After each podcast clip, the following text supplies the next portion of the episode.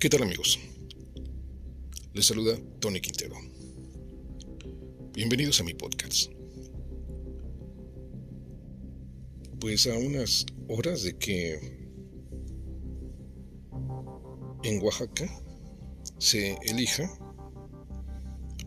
a un nuevo fiscal para atender los problemas de justicia, para atender las demandas de justicia que tiene toda la sociedad oaxaqueña de las ocho regiones de la entidad. Esto no ha sido posible desde hace muchos años, por eso hay una enorme cantidad de demanda de justicia del pueblo de Oaxaca. Los fiscales que han llegado a ocupar dicha fiscalía han sido fiscales a modo, fiscales a modo de los intereses de sus amos, de sus patrones, de quien les paga. En este caso, los gobernadores en turno. Entonces, no hay una verdadera justicia. Por el contrario, se ha hecho toda una larga, larga lista en un panorama de impunidad total. Entonces, eh, a pesar de que se supone que el, Congreso local elige o debe elegir al fiscal que comprueba que tenga el, tal vez el mejor eh, currículum vitae, que tenga la mejor experiencia, pues tal vez no, porque quien definitivamente elige los fiscales, pues es el, el Ejecutivo, es decir, el mandatario estatal. Aparentemente se juega una terna, pero ya llevan la consigna de elegir a quien va a ser el nuevo fiscal. Y realmente en este momento, en este año 2023, pues se enfrenta al nuevo gobierno que encabeza Salomón Jara Cruz a buscar a un nuevo fiscal que brinde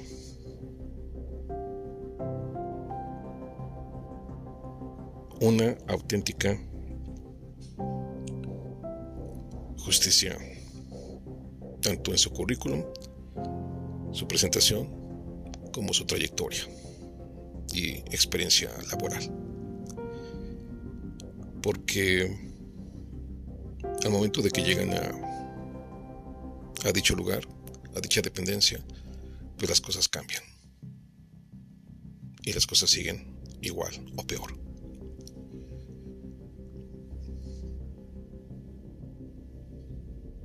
Apenas renunció el que era fiscal Arturo Painter, dejando todavía una enorme impunidad en esa fiscalía.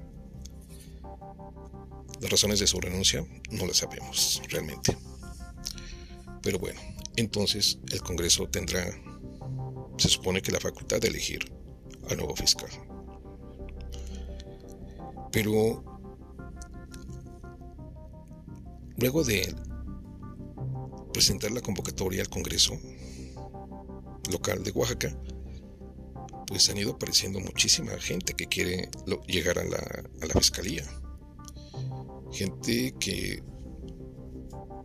no tiene buena imagen, que al contrario tiene una imagen gris y que ya han sido evidenciados en medios de comunicación y redes sociales. Y aquí vale la pena destacar que eh, pues eh, el gobierno federal de, que, que lo encabeza el partido de Morena pues está haciendo presencia. Está haciendo presión para que se elijan los cuadros afines a Morena. Y precisamente la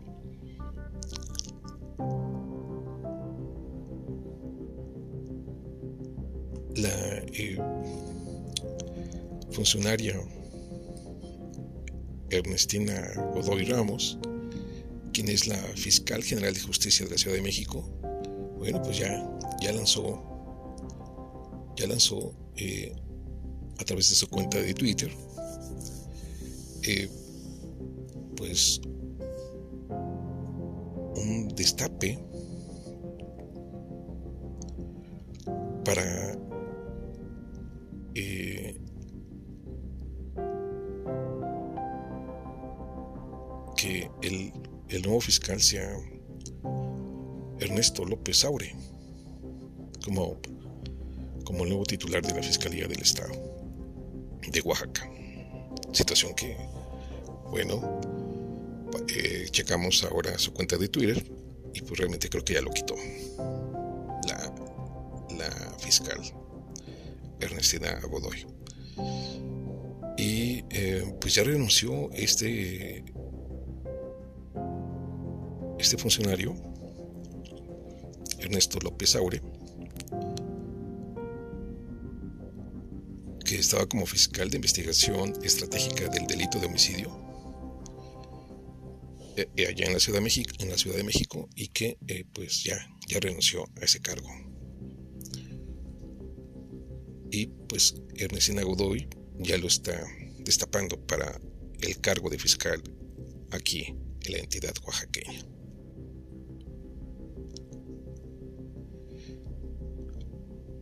Y así como, como él, pues hay otros eh, funcionarios que se han ido eh, apuntando a esta convocatoria, como el propio defensor de los derechos humanos, de la Defensoría de Derechos Humanos del pueblo de Oaxaca, que ha hecho un terrible papel en derechos humanos y que se llama Bernardo Rodríguez, Rodríguez Alamilla, un funcionario que no contesta su teléfono, su celular, que engaña a la gente, que cancela citas, reuniones y que realmente el señor pues ya le pesa, le pesa ya ser el representante de los derechos humanos de Oaxaca. Por ello, hay una enorme violación a los derechos humanos de muchísima gente que ha sido eh, transgredida en sus derechos humanos, amenazada en sus derechos humanos y que este funcionario simplemente no hace su papel y no lo ha hecho jamás. Entonces, pero ya, ya se apuntó en esta lista de 26 candidatos que tienen ya los diputados del Congreso de Oaxaca.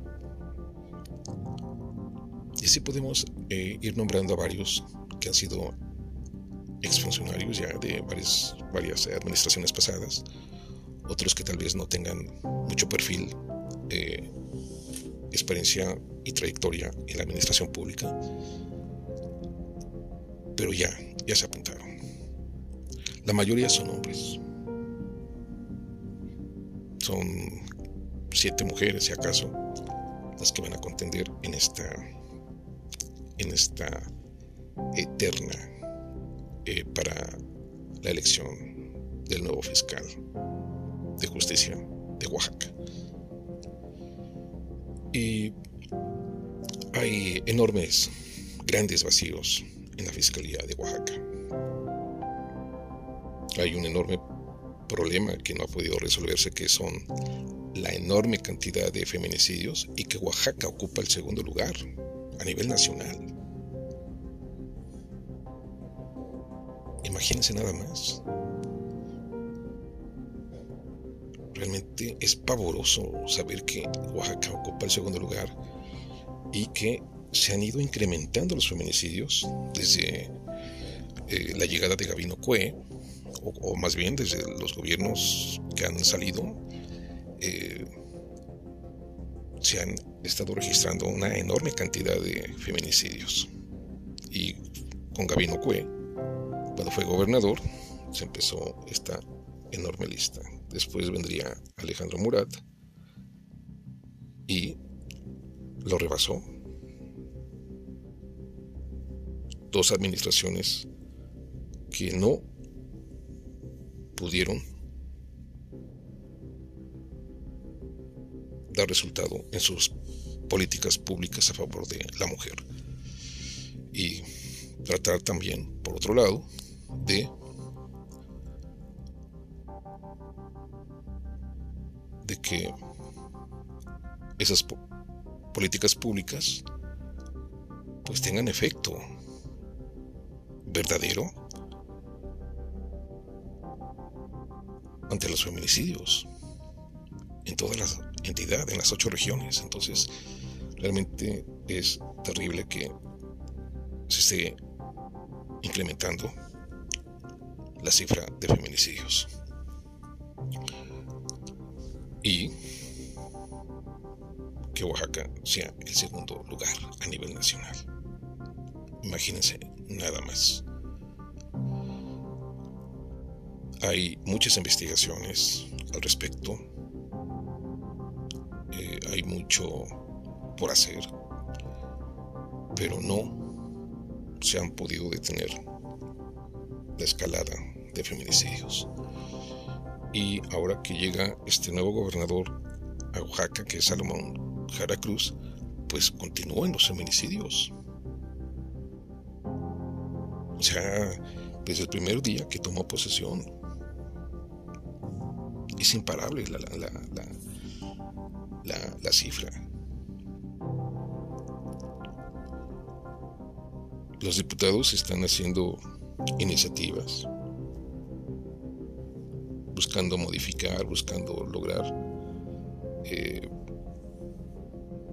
mayores penalizaciones a los responsables de feminicidios, pero no, no lo hay. O sea, no, no están estancadas las, las leyes también, porque no se aplican en los ministerios públicos y entre, y entre, y entre los jueces, ¿no?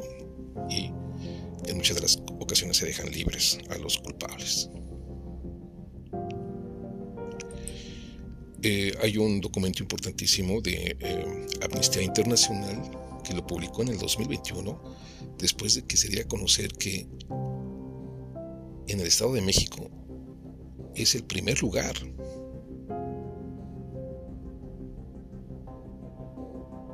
en feminicidios. Entonces concluyó un estudio, Amnistía Internacional, sobre las deficientes investigaciones de feminicidios en el Estado de México, donde se violan los derechos de las mujeres a la vida, integridad personal y, al acceso a la justicia.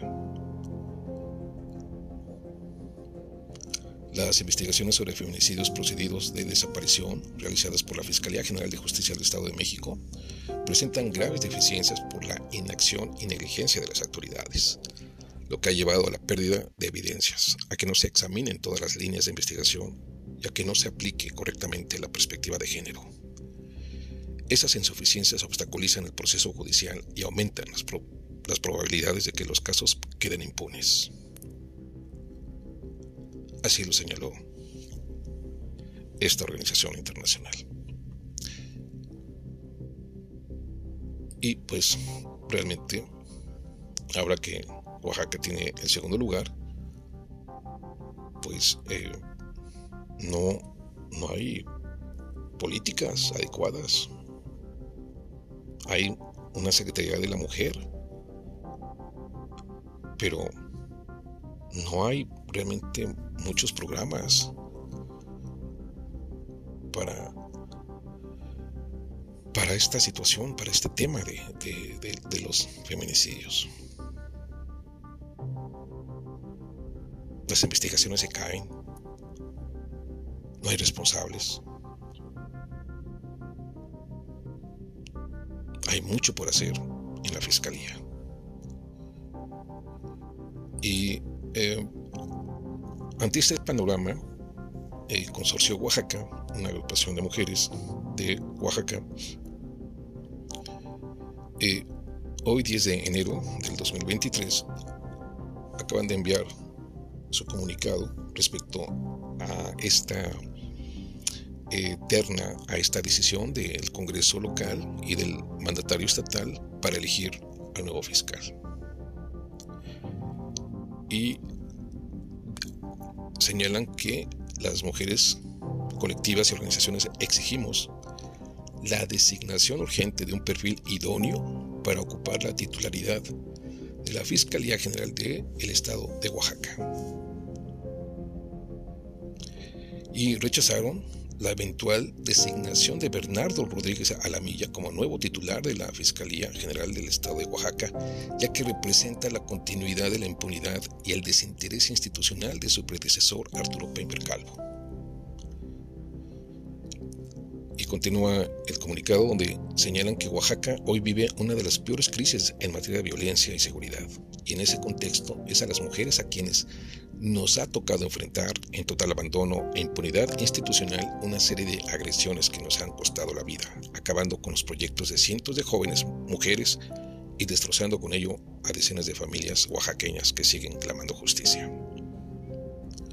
Un ejemplo de ello es la imparable violencia feminicida que en los últimos seis años ha dejado un saldo de 735 mujeres asesinadas, aunado a los 516 delitos sexuales y 2.047 personas desaparecidas que colectivas y organizaciones feministas han ido documentando.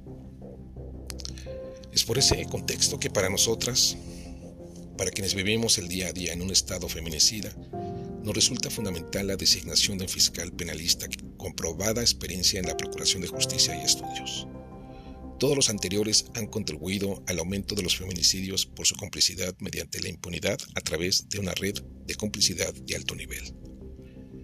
Es urgente que se considere un perfil idóneo con alta formación académica, que posea experiencia en la implementación del nuevo sistema de justicia penal en México y política criminal, y que además tenga probada eficiencia en ese ámbito.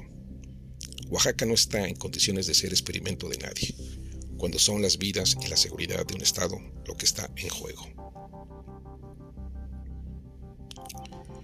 Y es por este motivo que activistas, feministas, colectivas y organizaciones nos mantenemos alerta ante un posible madruguete en la designación de la titularidad de la Fiscalía General del Estado de Oaxaca y rechazamos tajantemente la eventual designación de Bernardo Rodríguez Alamilla como nuevo titular de la Fiscalía General del Estado de Oaxaca,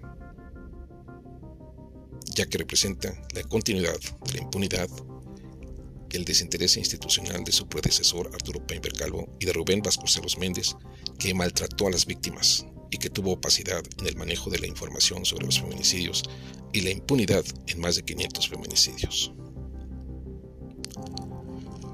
Continúa el comunicado donde señalan que consideramos muy conveniente que apenas el 23 de diciembre Arturo Peinber Calvo renunciara a la titularidad de la Fiscalía General del Estado de Oaxaca, cargo que asumió el 18 de marzo del 2021 y que concluiría en 2028, argumentando que su decisión se debió estrictamente a motivos personales y descartó que fuera por presiones del gobierno estatal. Mientras que, de forma paralela, trascendió que Bernardo Rodríguez Alamilla, a un titular de la Defensoría de los Derechos Humanos del Pueblo de Oaxaca, se postuló para ocupar el cargo. A la fecha, desconocemos si el servidor público presentó su renuncia ante la institución. Cabe destacar que fue precisamente Rodríguez Alamilla quien sustituyó en la Defensoría de Derechos Humanos del Pueblo de Oaxaca al exfiscal Arturo Peinber Calvo por lo que es absurdo que se le haya pedido la renuncia a Peinber Calvo para colocar a Bernardo Rodríguez Alamilla. Repudiamos su eventual designación. Por ello consideramos que de ser el caso sería un grave error y un grave indicador de las prioridades de la primavera oaxaqueña, el arrancar su sexenio con la designación de un personaje gris, indiferente y omiso ante el dolor y la indignación por el asesinato de tantas mujeres oaxaqueñas un servidor público cuyo silencio institucional, opacidad e indiferencia marcaron su gestión. Esto es lo que señala esta organización de mujeres, consorcio eh, para el diálogo parlamentario y la equidad, Oaxaca AC. Y lo firman muchísimas, muchísimas eh, organizaciones más de mujeres.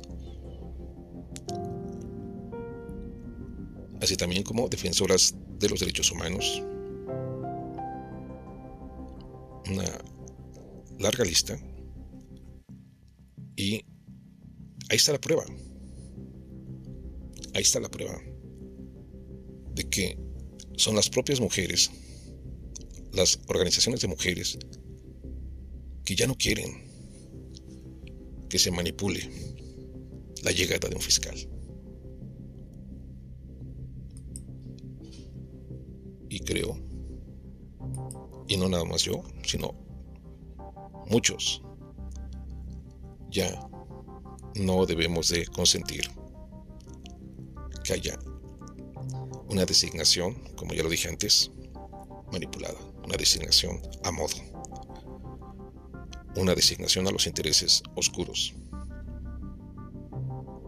Y precisamente en ese punto hay un artículo muy interesante de eh, una investigadora en justicia penal, Laida Negrete, que hizo su artículo y lo publicó en,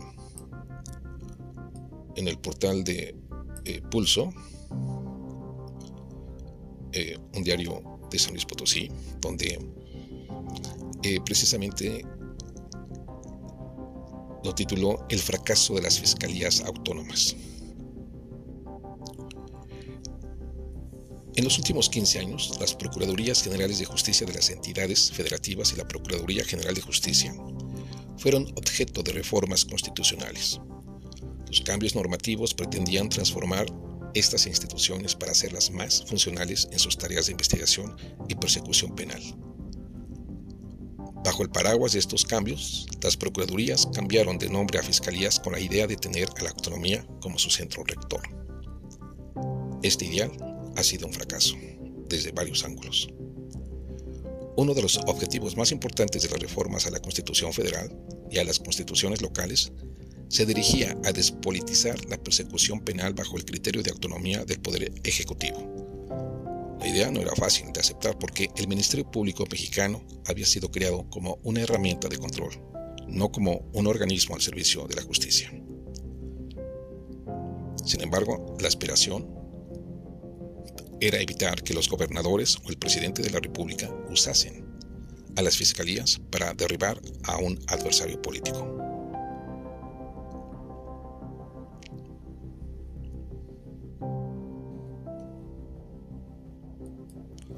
Hasta el día de hoy, es evidente que los titulares de los poderes ejecutivos definen las prioridades de persecución hasta el punto en que pueden ordenar y manipular la investigación penal en contra de personas específicas. De hecho, justo en sentido inverso al esperado. La etiqueta de autonomía ha servido para eludir la rendición de cuentas.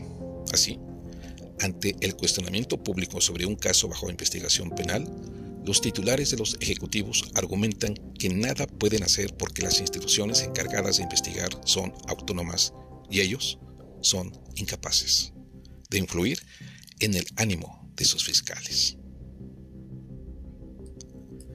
Quienes conocemos las fiscalías sabemos que esta excusa es una pantalla. Sabemos que los fiscales generales se reúnen cotidianamente con los titulares de los poderes ejecutivos para recibir órdenes. Así las cosas. Hoy es posible tener fiscalías con la etiqueta de autónomas, pero totalmente sumisas al poder político. Al lado de la aspiración de autonomía de las fiscalías frente al Ejecutivo, existía también la intención de proteger la independencia de cada funcionario de nivel medio. Esto es, se esperaba que a los fiscales bajo las órdenes del fiscal general se les permitiera decidir sobre sus propios casos. Este segundo tipo de autonomía tampoco se logró, y hoy podemos ver, muy tristemente, cómo los funcionarios de las fiscalías actúan a la sombra de sus superiores jerárquicos. Quien se atreve a cuestionar al jefe es separado del cargo, o, peor aún, es acusado penalmente. Un efecto colateral e inesperado de las reformas al Ministerio Público ha sido que algunos fiscales han usado los espacios de autonomía para iniciar sus propias persecuciones personales. Atacan impunemente a sus adversarios políticos, a sus antiguos rivales comerciales o a cualquier persona que les incomode. En otras palabras, se les dio facilidades a los perversos. En resumen, las reformas a la Procuración de Justicia se hicieron, pero los cambios esperados no se materializaron. Es más, hay quien cree que la situación es peor. El desastre institucional es observable a lo largo y ancho del país, independientemente del partido político gobernante en cada jurisdicción. No es claro cómo deshacer el entuerto, pero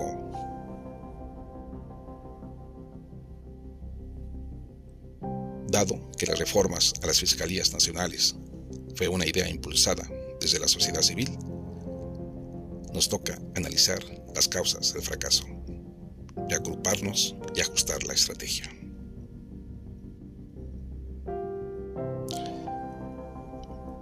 Muy buen artículo de Laida Negrete. Y, lo ha ilustrado perfectamente porque ella es investigadora en justicia penal.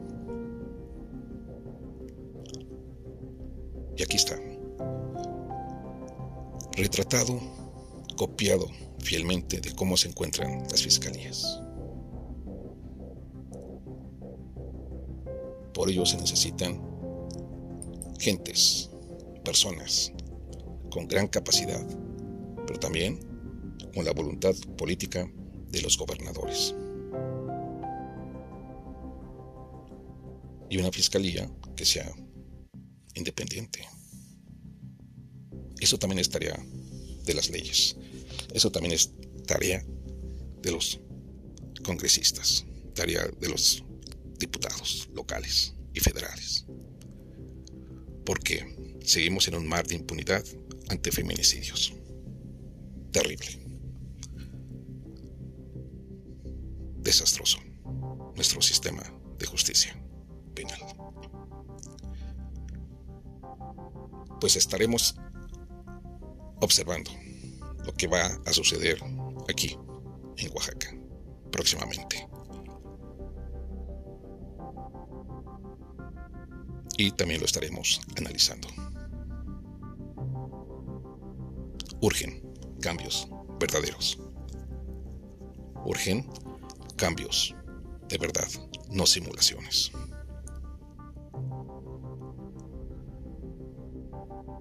Amigos, nos escuchamos en nuestra próxima edición. Si te interesó este artículo, compártelo y sígueme a través de mis redes sociales. Y recuerda que también estoy en la plataforma de Spotify y Anchor. En mi cuenta de Twitter, arroba opinión Quintero y arroba op de Antequera.